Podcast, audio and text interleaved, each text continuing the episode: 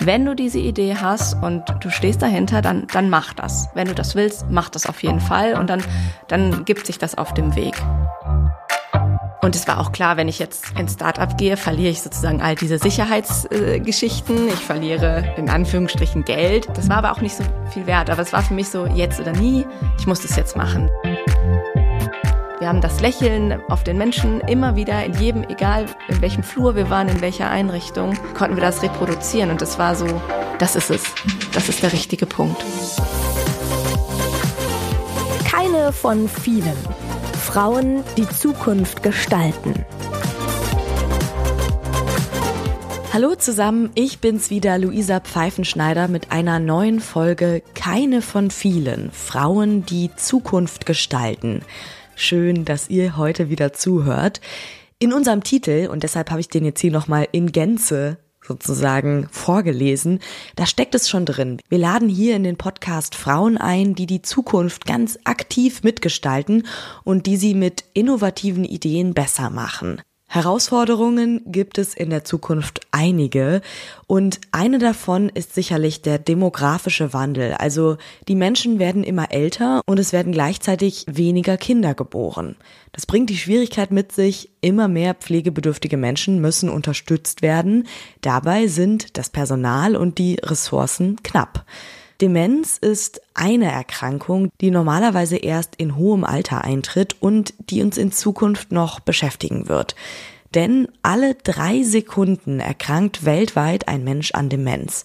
Das ist eine ganze Menge und da braucht es innovative Lösungen. Denn Demenz, dieser Prozess, das lässt sich nicht heilen, aber das Fortschreiten kann immerhin verzögert werden. Und meine heutige Interviewpartnerin Alkir Stuhlmann hat ein Hilfsmittel entwickelt, das dabei helfen kann, dieses Fortschreiten der Krankheit aufzuhalten. Sie ist Diplomkauffrau für Wirtschaftswissenschaften und sie hat schon ganz andere Jobs gemacht. Zum Beispiel hat sie bei Deloitte oder zuletzt bei der Sparkasse gearbeitet. Beides sichere Jobs mit einem guten Gehalt, Trotzdem entschied sie sich irgendwann für die Selbstständigkeit und für das Gründen, um eben an dieser Idee zu arbeiten. Sie hatte so einen großen Drang nach Selbstverwirklichung und danach die Welt eben ein Stückchen besser zu machen.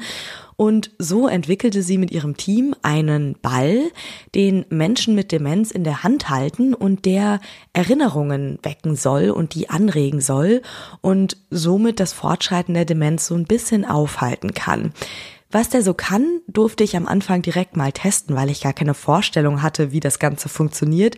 Ich habe dann so einen Ball in die Hand genommen und einfach mal ganz intuitiv damit rumgespielt. Es ist rund, etwa so groß wie ein Handball, würde ich sagen. Liegt echt richtig gut in der Hand. Ich kann nicht sagen, ob es weich oder hart ist. Also es ist so eine Gummioberfläche. Es hat Riffeln, die sich ganz schön in der Hand anfühlen und es leuchtet von innen. Ich kann nicht sagen, wieso, aber es löst irgendwie was in mir aus. Also eine Emotion. Ich habe schon gerade direkt gesagt, erinnert mich an so ein Nachttischlämpchen, also irgendwie so was Heimeliges, ähm, Beruhigendes. Vielleicht auch, weil dieser Name ein, äh, dieser Ball einen Namen hat. Icho heißt er. Oder weil er sogar sprechen kann. Das haben wir noch nicht ausprobiert. Vielleicht können wir das gleich mal machen. Was ist das Besondere an diesem Ball, den ich hier gerade in der Hand halte, namens Icho? Ja, vieles von dem, was du jetzt äh, gerade schon so erklärt hast, ist auch das Besondere. Er leuchtet, ja, von innen. Man kann ihn anfassen und befühlen und er kann auch sprechen oder gibt Klänge von sich oder Musik, ja. Und äh, das sind drei Grundreize, mit denen wir Menschen alle Informationen aufnehmen und lernen. Unser Gehirn reagiert darauf. Und wenn man die geschickt kombiniert, diese Reize, dann funktioniert das besonders gut und es kommt besonders gut im Gehirn an, jetzt sag ich mal laienhaft ausgedrückt. Das funktioniert eben auch bei Menschen mit Einschränkungen.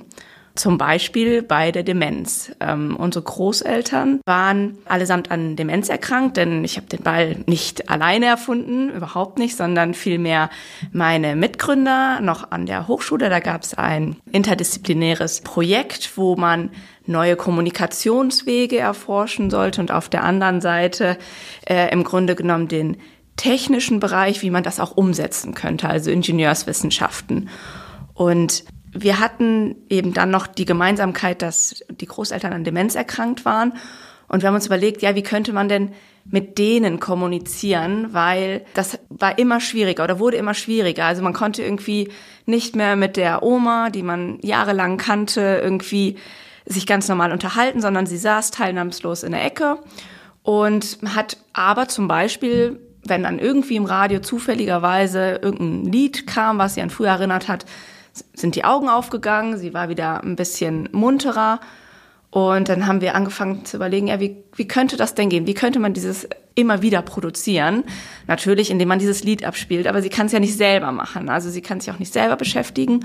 Und so sind wir dann mh, dahin gekommen. Ich glaube, das war die mehr oder weniger erste äh, richtige Anwendung, wie wir es heute sagen, wo man den Ball einfach in die Hand nimmt und wenn man ihn bewegt, spielt er die Musik ab, die Lieblingsmusik. Wenn wir wollen, können wir das einfach mal ausprobieren. Gerne. Dann kann man das auch besser verstehen. Okay, also du hast eine Fernbedienung. Ich halte diesen Ball jetzt. Genau. Rätsel, Drehorgel. So, das ist die Anwendung, die nennt sich Drehorgel. Und wenn ich die jetzt starte und du auch deine Okay. Hände bewegst, also den Ball bewegst, wird auch die Musik sofort starten.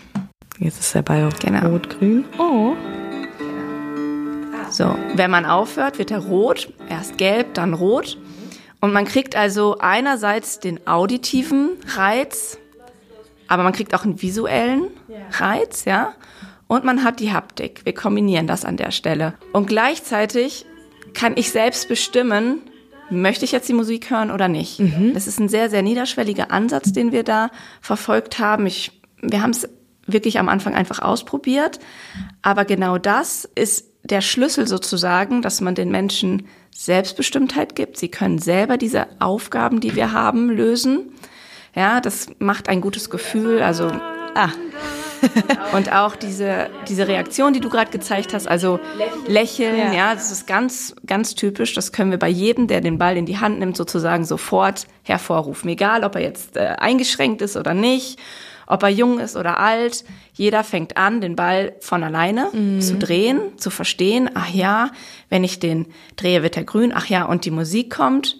Man lächelt, die Augen sind auf den Ball gerichtet in der Regel. Also das ist auch eine wichtige Funktion, Hand-Augen-Koordination, dass die erhalten bleibt sozusagen für viele Dinge. Zum Beispiel was zu essen, ja. Also das muss man dann übertragen im therapeutischen Sinne, dass man lange selber noch den Löffel zum Mund führen kann, weil ähm, das ist zum Beispiel Lebensqualität, wenn man das selber kann und nicht auf jemanden anderen angewiesen ist. Also ich bin selber wirksam. Okay, ich halte den Ball jetzt gerade ganz still, damit er uns nicht unterbricht. Aber es ist quasi so, wenn ich ihn jetzt bewege und so in der Hand umherrolle, also wirklich sehr intuitiv, wird dieses Lied gespielt. Sobald ich ihn festhalte und nicht bewege, hört die Musik auf. Ich lege ihn mal wieder hin, hört er dann auf? Kurz spielt er und dann hört er auf. Ja, genau. Schön. Erinnert mich auf jeden Fall auch an meine Kindheit. Das heißt, das Ganze soll sehr intuitiv sein, aber man braucht schon noch mal eine zweite Person, die jetzt beispielsweise, du hast dann jetzt mit der Fernbedienung das Ganze erstmal eingeschaltet, die dann sozusagen den ersten Impuls gibt, diesen Ball zu verwenden. Ja und nein. Im ersten Schritt ja. Also um jemanden heranzuführen an den Ball oder beziehungsweise eigentlich an das ganze Therapiesystem, so wie wir es heute auch nennen, ähm, hat man in der Regel einen einen Therapeuten oder einen Betreuer, der mit einem die Anwendungen am Anfang durchführt. Und wir haben selber auch äh, im Laufe unserer Entwicklung äh, festgestellt, dass aber der Bedarf auch immer größer geworden ist, auch selber eigene Anwend, äh, also quasi ähm, ohne fremde Hilfe sozusagen Anwendungen durchzuführen, so dass wir jetzt auch, ähm, wir nennen das geführten Modus, dass man dann eben so eine Viertelstunde, 20 Minuten bestimmte Anwendungen in einer bestimmten Reihenfolge durchspielt und die eben dann selbstständig durchführen kann. Aber im ersten Moment hat man immer, immer eigentlich einen Therapeuten oder Betreuer oder Angehörigen, der mit einem zusammenarbeitet. Du hast jetzt gerade schon gesagt, das wäre natürlich jetzt auch eine Frage von mir gewesen, dass du auch einen persönlichen Bezug hast zu Demenz oder Demenzerkrankung. Was passiert denn mit einem Menschen, der an Demenz erkrankt? Kannst du das beschreiben? Im Prinzip entfernt er sich ja immer mehr von einem und, und, und den Menschen, den man kannte. Der, der ist immer weniger da, aber kommt in kurzen Momenten zurück. Und man hat so ein bisschen als Angehöriger, oder ich hatte das zumindest immer, diesen Wunsch, dass ich diesen Moment reproduzieren kann oder dass diese Momente immer wieder da sind. Also es ist, du hattest es auch eingangs erwähnt, es ist eine degenerative Krankheit, also sie ist nicht aufzuhalten und führt letztlich auch zum Tod oder man, man, man endet eigentlich damit. Es gibt andere Todesursachen, aber letztlich äh, gibt es keine Heilung und es ist auch noch in weiter Ferne. Es gibt jetzt in der Forschung ähm, zahlreiche Medikamente, die, äh, wenn man also die sind noch nicht zugelassen oder befinden sich jetzt in diesen Studien, dass man, wenn man es frühzeitig erkennt, dass man dann quasi auch wirklich ähm, die Krankheit aufhalten kann. Das ist so der Hoffnungsschimmer, aber letztlich nichts, was dem Ganzen vorbeugen könnte, sondern es wird äh, eben, also hat man diese Krankheit oder diese Veranlagung, dann bekommt man sie auch und man muss dann halt gucken, bis zu welchem Stadium sie hoffentlich dann aufzuhalten ist. Ähm, aber klar ist, das, was wenn man diese Krankheit hat und so wie wir es jetzt äh, eben auch ähm, umsetzen mit unserem System ist, wenn man also kontinuierlich kognitives Training und äh, motorische Anwendungen macht, also diese Verbindung konstant eben trainiert, dann hat man eben auch die Möglichkeit, länger sozusagen Fähigkeiten zu behalten. Und das ist ganz wichtig für einen, das haben wir auch erkannt oder nicht nur bei unseren Großeltern, da war das ja noch alles sehr emotional, sondern dann danach eigentlich in unserer jetzt bald fünf, ja doch fünf Jahre haben wir die Firma schon, ähm, haben wir ganz viel in, in Einrichtungen, in Pflegeeinrichtungen und ähm, Kliniken quasi mit Patienten gearbeitet und haben eben gesehen, dass das für die Menschen unheimlich viel Lebensqualität bedeutet, wenn sie selbstständig sein können und so auf so wenig Hilfe wie möglich angewiesen sind. Ich hatte tatsächlich auch jemanden mit Demenz in meiner Familie, meine Urgroßoma. Und da erinnere ich mich auch, dass wir die einmal, da war ich Kind noch natürlich, mit dem Rollstuhl so draußen rumgefahren haben und da waren Gänse und die haben dann auf einmal geschnattert und da ist richtig wie so eine Tür aufgegangen, also wie so ein Licht irgendwie bei ihr, weil sie das so aus der Kindheit, wir hat auf dem Hof gelebt, kannte und es hat geschneit an dem Tag. Also ich erinnere mich ganz genau an diese Situation und wir haben ihr so einen Schneeball in die Hand gedrückt und das hat bei ihr auch direkt so ein Kindheitsgefühl ausgelöst. Ich war da natürlich noch total klein, aber ich weiß nicht, ob ich umgesetzt hätte in, meinem, in meiner Planung oder ähm, in meinem kreativen Denken. Ich habe jetzt festgestellt, dass es so, so Reflexe gibt sozusagen und dass das ihr hilft zu, ich muss da jetzt was entwickeln und was erfinden und sozusagen mein Leben darauf auslegen. Was war das bei dir, dass du dann ja diesen persönlichen Bezug dazu hattest und festgestellt hast, das könnte irgendwie eine Lösung sein und dann aber noch einen Schritt weiter gegangen bist und gesagt hast, ich mach da jetzt was gegen? Da sind so ein paar Dinge zusammengekommen. Also meine Mitgründer, die an der Hochschule waren und diesen Auftrag hatten aus diesem Projekt heraus. Dann ist einer meiner Mitgründer mit meiner Cousine liiert. Ich habe eigentlich einen kaufmännischen Hintergrund und diese diese Projektarbeit ist dann am Anfang ja nicht das es war ja nicht ein Ziel ein Unternehmen zu gründen, sondern im Grunde genommen sollte einfach jetzt vielleicht erstmal eine Lösung her. Das war der Auftrag für eine neue Art der Kommunikation und ähm, dann war es aber schnell so, dass meine Mitgründer festgestellt haben, ey, das ist so, äh, also sowas Besonderes, das könnte man vielleicht doch auch als Unternehmen machen. Also wir sind jetzt so langsam Richtung Ende des Studiums. Ich war schon im Beruf. Aber wenn wir das machen, dann muss man ja auch noch ein Unternehmen erfinden, wenn man so will, ja. Also weil eben eine, eine reine Idee reicht ja nun mal nicht aus dafür.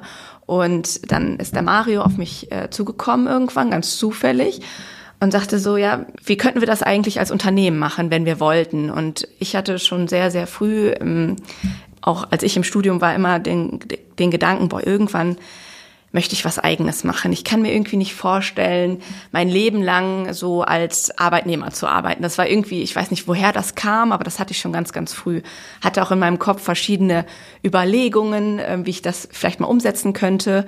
Und als dann eben diese Punkte zusammengekommen sind, also diese Idee ähm, mit dem Projektauftrag an der Hochschule, der Notwendigkeit darum, ein Unternehmen zu stricken, wenn ich das so sagen kann, da war irgendwie dann der Punkt, wo ich gesagt habe, ja, jetzt oder nie, also das mache ich jetzt. Mhm. Natürlich. Und ähm, war aber auch in einer, naja, vielleicht gar nicht so einfachen äh, Position, weil ich war ähm, gerade das zweite Mal Mutter geworden, hatte also einen kleinen Sohn zu dem Zeitpunkt war gleichzeitig in einem sehr guten ähm, oder einer sehr guten Position im Angestelltenverhältnis, habe schon sehr viel Geld eigentlich zu dem Zeitpunkt verdient. Ähm, und es war auch klar, wenn ich jetzt ins Startup gehe, verliere ich sozusagen all diese Sicherheitsgeschichten. Äh, ich verliere in Anführungsstrichen Geld. Ist jetzt das war aber auch nicht so viel wert, aber es war für mich so jetzt oder nie.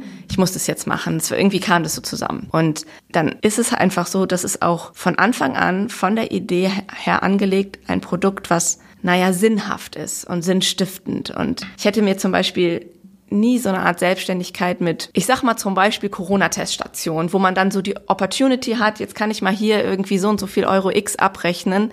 Das wäre nie für mich der ausschlaggebende Punkt gewesen, sondern das musste sinnstiftend und sinnhaft sein. Und da kam dann natürlich auch der persönliche Bezug so rein, wo ich das direkt familiär unmittelbar gesehen habe und gleichzeitig, was wir in den Einrichtungen bewirken konnten. Also wir sind immer mit offenen Armen dort sofort in, also in dieser Prototypphase äh, aufgenommen worden und wir haben das Lächeln auf den Menschen immer wieder in jedem, egal in welchem Flur wir waren, in welcher Einrichtung, konnten wir das reproduzieren und das war so, das ist es. Das ist der richtige Punkt. Hattest du immer schon so das Gefühl, ja, ich mache das jetzt aus einer persönlichen, aus, ein, aus einer, einer, persönlichen Motivation und weil ich einfach dieses Gründungsgehen, nenne ich es jetzt mal, in mir habe? Oder wusstest du auch schon, das kann wirklich Erfolg haben? Oh, das ist schwierig. Also dieses, diese, diesen Wunsch nach Gründung, den hatte ich auf jeden Fall. Ähm, aber ich hatte auch sofort das Gefühl, als Mario mir das irgendwie erzählt hat, wie das aussehen könnte, ja, das, das kann erfolgreich sein. Und dann haben wir gegründet und es war wirklich eine ganz euphorische Zeit vor äh, Corona und wir waren sozusagen gerade an dem Punkt, wo wir das Produkt fertig hatten und dann kam der Lockdown. Und dann gab es echt, dann gab es lange Durchstrecken, wo, wo ich sicherlich auch mal daran gezweifelt habe, ob das jetzt wirklich erfolgreich sein kann. Aber ganz am Anfang war mir das eigentlich klar. Da habe ich also hundertprozentig daran geglaubt, ja. Was waren so jetzt ganz persönliche Rückmeldungen, die ihr bekommen habt auf eure Idee? Also ihr seid ja dann auch in, in Altenheime gegangen, nehme ich an, um das Ganze zu testen. Gab es da irgendwelche Begegnungen, die dir sehr in Erinnerung geblieben sind? Grundsätzlich würde ich sagen, ich habe nicht ein einziges Mal eine negative Rückmeldung, sondern immer nur Freudestrahlen äh, erlebt, ähm, also in meinem direkten Sein. Und ich erinnere mich, es gab wirklich eine so eine Situation, ähm, da war der Steffen, äh, und hat den Ball in der, in der Runde so vorgestellt. Das ist äh, ein typisches Setting, dass die in der Gruppe sitzen, so eine Art Stuhlkreis. Und da sitzen dann auch Leute dabei, die ähm, schon weit fortgeschritten sind in der Demenz, aber auch noch welche, die eben in einem anderen Stadium sind. Und dann gab es eine Dame, die äh, war da, ähm, quasi wurde immer ausgelassen bei dem Stuhlkreis, weil die einfach nur dabei saß, ja. Und dann hat man aber irgendwann schon wahrgenommen, dass sie die Augen so mit verfolgt den Ball, was schon eine Reaktion ist, ja, die nicht unbedingt, also wenn man konzentriert da drauf schaut und es bewusst nachverfolgt. Und aus irgendeinem Grund sagte die irgendwann, hey Fräulein, können Sie mal das Fenster zumachen, es zieht. Und dann bin ich dahin und habe das Fenster zugemacht, fühlte mich fast so ein bisschen merkwürdig angesprochen. Die Pfleger und Betreuer schauten dann die Dame an und auch mich und wir wussten nicht so richtig warum. Äh, dann sagt die eine, ja, die Dame, die ist jetzt schon seit drei Jahren hier bei uns und die hat noch nicht ein einziges Wort gesprochen. Oh. So, und das war auch so ein, so ein Moment, also wir konnten das ja gar nicht einschätzen in dem Moment, aber das ist das, was das auslösen kann. Ne? Das ist bei jedem ist auch die Situation unterschiedlich, aber das ist so ein, so ein Schlüsselmoment sicherlich an Feedback von, von ja, Betroffenen selbst. Ihr seid ja Gründer und was man von Gründern auf jeden Fall irgendwie schon mal gehört hat, ist lange Nächte, viel Arbeit, wenig Geld, zumindest am Anfang. Wie schafft ihr das, da immer noch irgendwie euch von eurer Arbeit abzugrenzen oder schafft ihr es? Äh, ich habe immer das Gefühl, das kommt immer so in Wellen, aber also die beste Regulatorik, die wir da haben, ist, dass wir wirklich im Team sind, zu dritt, drei Gründer und es gibt immer Phasen, wo einer besonders belastet ist, dann holen die anderen beiden ihn raus oder ne. Also es ist immer in Wellen da, dass es überbordend wird und da muss man wirklich mal wieder einen Gang zurückschalten. Aber dadurch, dass wir zu dritt sind, ist das immer irgendwie das Gefühl, man kann sich dann aber auf den anderen verlassen. Der, der, der hilft einem dann auch, da ein bisschen wieder zurückzukommen. Und ich kann aber schon sagen, dass ich es nicht schaffe, quasi die Arbeit vom Privaten zu trennen. Also ich kann nicht nach Hause gehen und dann ist jetzt dort meine, äh, meine private Umgebung, sondern es ist eigentlich konstant. Ich war jetzt auch gerade im Urlaub und ähm, es ist schon so, dass ich Urlaub gemacht habe, aber ist, ich bin trotzdem jeden Tag irgendwie mit irgendwas beschäftigt. Das ist nicht so, dass ich dann die ganze Zeit vorm Schreibtisch sitze, aber es ist immer irgendwas. Also es ist sehr, sehr ähm, schwimmend, dieser, dieser Übergang. Und ähm, also es gibt keine, für mich jedenfalls keine richtige Abgrenzung. Es ist wie so ein Berg, den ich jetzt sehe, den wir erklommen haben, den ich aber vorher nicht gesehen habe. Und ich könnte mir vorstellen, wenn man dazu ähm, also zu viel vorher von weiß, dass man dann vielleicht das wirklich gar nicht durchgezogen hätte, weil man irgendwie Angst davor bekommt, dass das ähm, irgendwie zu viel sein könnte. Aber vermisst du diese Abgrenzung? Also du bist ja aus einem Angestelltenverhältnis gekommen. Ich, ich weiß nicht, ob ich es verm vermisse in dem Sinne. Ich finde es schon gut, wenn man, wenn man quasi auch, also wenn man auch privat da so voll hintersteht. Aber ich, ich merke halt auch, wie anstrengend das manchmal ist, dass, dass das so ist. Ne? Und ähm, also ich kann es mir eigentlich nicht vorstellen, wieder zurück in so eine Art Angestelltenverhältnis irgendwann mal, weiß ich nicht. Man muss irgendwie, man muss halt gucken, dass man das irgendwie im Gleichgewicht hält und so wie es jetzt ist mit uns dreien fun funktioniert das gut, weil wir uns gegenseitig da meiner Meinung nach immer wieder, also dass man auch auf den anderen achtet, dass er sagt so, boah, jetzt ist mal gut, jetzt kommen wir wieder ein Stück zurück, ich wickel das jetzt für dich ab, so ungefähr. Aber ich höre raus, es ist schon eine Voraussetzung, um diesen Schritt zu gehen und dann auch dran zu bleiben, dass man auch hinter der Sache steht. Also wenn man da nicht hinterstehen würde, ich glaube, man könnte es nicht machen. Mhm. Also wenn du eines Nachts aufwachst und denkst, oh Gott, irgendwie fühle ich das gar nicht mehr, dann wäre das für dich auch ein Zeichen. Ich glaube ja, ich glaube schon. Weil dann, dann ist es vielleicht schon schöner, wenn das abgegrenzt wäre. Ne, dass man einfach sagt, okay, dann habe ich halt meinen Job, da gehe ich hin und arbeite und danach gehe ich halt nach Hause. Es ist häufig noch so, dass Männer gründen tatsächlich. Also ihr seid da wirklich ähm, ein Beispiel, womit äh, einer Frau im Team gegründet wurde. Noch geringer ist der Teil von nur rein weiblichen Teams.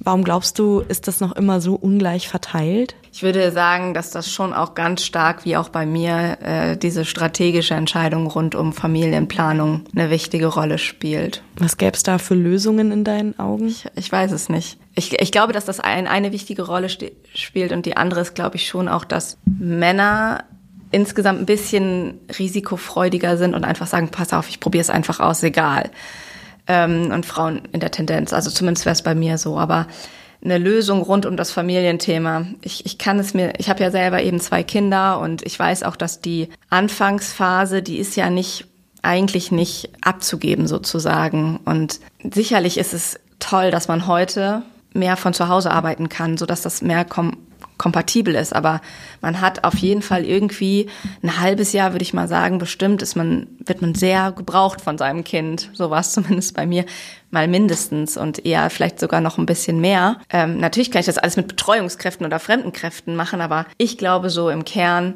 möchte jemand, äh, also eine Frau, die Kinder haben möchte, möchte halt auch eben nicht das alles abgeben. Und das vielleicht aber eben, wenn, wenn dieser Kinderwunsch und so weiter vorbei ist, dass es danach durchaus sukzessive eigentlich immer mehr Frauengründungen jetzt auch geben wird. Also weil die Menschen ja auch sagen, okay, mit 40 kann ich auch noch mal gründen, das jetzt bin ich nicht zu alt für. Und ich habe mich auch schon immer so eigentlich danach gesehen, aber es, es gab eigentlich und gibt nach wie vor auch in meinem, meinem so direkten Freundeskreis gibt es kaum jemanden, der diesen Antrieb und diesen, diesen Wunsch, also zu gründen oder selbstständig zu sein, frei zu arbeiten, also von meinen weiblichen Freunden, hat. Also, und da war ich immer auch wirklich alleine, auch so in Gesprächen mit Freunden und so, können das die meisten nicht für sich so nach, also natürlich finden die es auch toll und so weiter, aber sie können es nicht nachvollziehen und haben für sich auch ganz andere Lebenswege gewählt. Ganz viele sind in Teilzeit, so wie man das so klassisch hört, in sehr sicheren Besuch Berufen und würden das auch nicht aufgeben. Ne? Hast du dich dann damit auch manchmal so ein bisschen alleine gefühlt in deinem Umfeld? Auf jeden Fall. Und ich habe mich auch immer gefragt, warum, warum ist das so? Oder ich frage mich das immer noch, warum ich da so deutlich anders denke als, als quasi unser Freundeskreis. Mm, okay, verstehe. Würdest du das genauso wieder machen alles? Jetzt, du hast ja auch von diesem Berg gesprochen, den ihr erklommen habt. Wenn du den jetzt sozusagen im Rückspiegel sehen kannst, würdest du den rückwärts wieder besteigen? Ich frage mich das manchmal und ich bin mir nicht ganz sicher. Ich könnte jetzt nicht sagen, yo, komm, morgen die nächste Idee und los geht's. Das nicht. Es gibt ja so Geschichten von Serial Entrepreneurs, wie man die so nennt. Ähm, das weiß ich nicht. Ob ich es genauso machen würde. Ich würde mir, glaube ich, noch mal ein bisschen mehr Gedanken vorab machen, wie groß ist eigentlich mein Projekt, was ich da mir überlegt habe. Aber es, die Frage stellt sich eigentlich gar nicht, weil für mich ist klar, dass das ist überhaupt nicht zu Ende, sondern das ist jetzt, das fängt quasi jetzt an, so es wird sich weiterentwickeln und von daher ähm, schwierig. Aber ich könnte nicht so direkt sagen, jo, auf jeden Fall, sondern ich muss schon sagen, das ist echt anstrengend, das würde ich auch jedem so sagen. Aber wenn man es macht, dann ist es so eine tolle Erfahrung. Man muss dahinter stehen und dann würde ich jedem sagen, macht es. Würdest du sagen, dass du ein Vorbild sein kannst für andere Frauen vielleicht auch, die ähnliche Visionen haben oder einen ähnlichen Drang vielleicht auch haben? Das scheint ja bei dir wirklich so zu sein. Ich glaube schon, dass, dass das einige schon als Vorbild sehen. Aber ich bin schon unschlüssig, ob das also viele aus, die in meinem Alter so sind, ob, ob, ob das für die ein Vorbild ist. Also vielleicht dann, vielleicht für noch die nachwachsende Generation eher, aber eben so aus, aus meinem, meiner Generation man kriegt ja schon relativ viel Rückmeldung, positive, boah, toll, dass du es gemacht hast, boah, du bist ja so risikobereit und so. Das sind aber so vielleicht für mich so ein bisschen manchmal auch Floskeln, weil ich weiß nicht, ob es viele so als Vorbild sehen würden. Oder ob sie doch eher ein anderes ähm, Modell wählen. Also nach dem Motto, ich finde es toll, dass du es machst, aber für mich wäre das nichts. Ja, ja, genau. Ich bin unter anderem auch, also es gibt immer solche Programme, jetzt wie das mit den westfälischen Erfinderinnen. Es läuft gerade ein Programm hier in Duisburg. Da bin ich Mentor und da geht es nur darum, also Frauen mit Frauen zu vernetzen. Also ich habe heute in meinem, in meinem Gefühl sind, kommt immer mehr so, dass das unterstützt wird. Also ich habe viel Kontakt zu Frauen mittlerweile, was früher in meinem Beruf anders war. Ich glaube schon, dass sich was ändert, aber ich glaube nicht, dass es irgendwann wirklich gleich sein wird, dass genauso viele Frauen genauso früh wie Männer gründen werden. Glaube ich irgendwie nicht so richtig dran. Was rätst du denn Menschen, die vielleicht eine Idee haben, jetzt mal unabhängig davon, ob es eine Hard- oder Software ist, so ganz allgemein gesprochen, wie geht man am besten vor? Einzige, was ich immer sage, das ist auch das, was mir gesagt worden ist damals, war so, wenn du diese Idee hast und du stehst dahinter, dann, dann mach das, ja? Wenn du das willst, mach das auf jeden Fall und dann, dann gibt sich das auf dem Weg.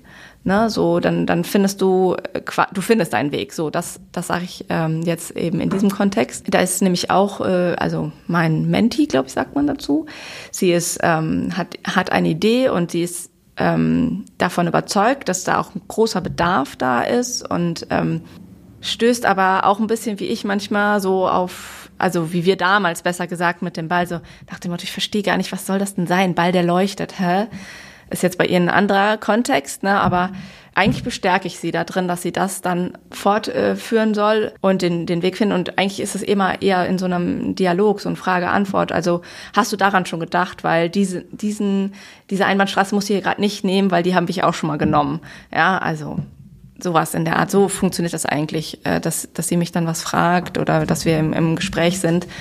Und ähm, da, ja, genau, einfach so, wo noch ein paar Steine sind, die man schon die ich jetzt so ein bisschen mit Rückblick sehen kann, dass ich ihr die so ein bisschen aus dem Weg nehmen kann. Wenn du sagst, wenn du eine Idee hast, dann findest du schon deinen Weg. Hast du deinen Weg gefunden?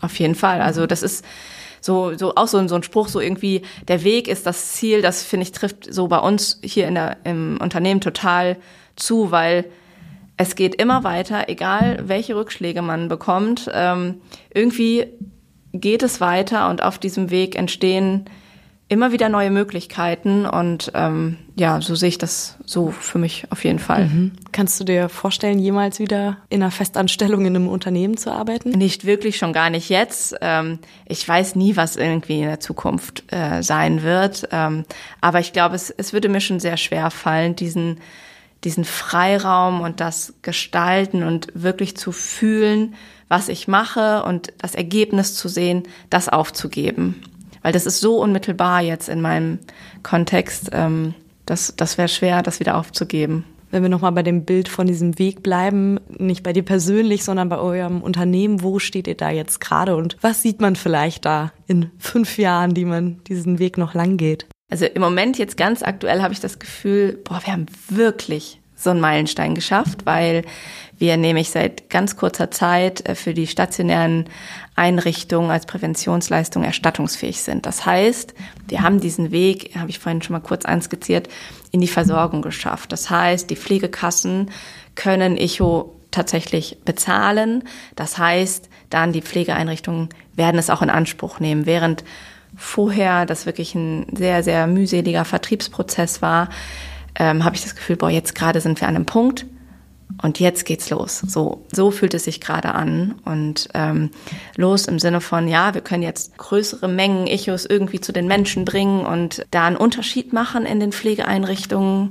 Auch dieses Potenzial, was ich gesagt habe, was wir halt wirklich sehen in den Einrichtungen, diesen, äh, also irgendwie eine Erleichterung schaffen für auch das Personal, weil wir sehen durch den demografischen Wandel, es werden immer mehr Menschen, die pflegebedürftig werden und, und Einschränkungen haben. Also es ist eben auch gerade das Thema Demenz, aber auch Schlaganfall sind Indikationen, die mit steigendem Alter zunehmen, überproportional. Und jetzt ist eben gerade diese ganzen Babyboomer, man hört es überall, die kommen jetzt. Und wir sehen diesen, diese Diskrepanz zwischen, also es gibt, die Pflegekräfte möchten die Menschen gut äh, betreuen und äh, auch äh, quasi Fördermaßnahmen durchführen.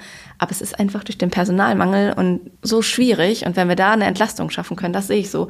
Wenn wir einerseits jetzt es geschafft haben, wir bringen das zu den Menschen, die das benötigen, weil sie eine Einschränkung haben und wir auf der anderen Seite schaffen wir Entlastung für das Personal, das sehe ich so, das ist jetzt so die Aufgabe für die nächsten fünf Jahre, dass, dass wir auch wirklich äh, diesen Impact äh, schaffen, von dem wir so träumen.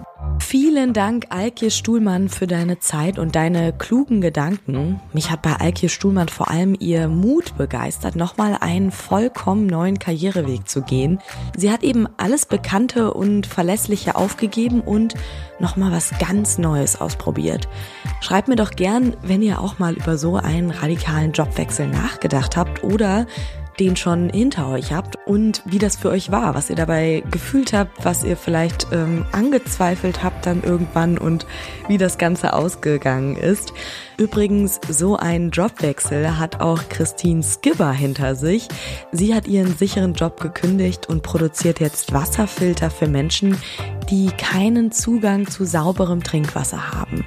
Also auch eine innovative Idee für eine bessere Zukunft. Mit Christine habe ich für diesen Podcast in unserer dritten Folge im August gesprochen. Hört euch die doch super gerne mal an. Auch eine wahnsinnig beeindruckende Geschichte, falls ihr sie noch nicht kennt.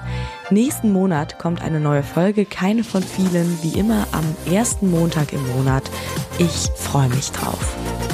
Das Projekt Westfälische Erfinderinnen wird mit Mitteln des Bundesministeriums für Bildung und Forschung im Rahmen der Förderrichtlinie Innovative Frauen im Fokus gefördert. Mehr Infos gibt es in den Show Notes.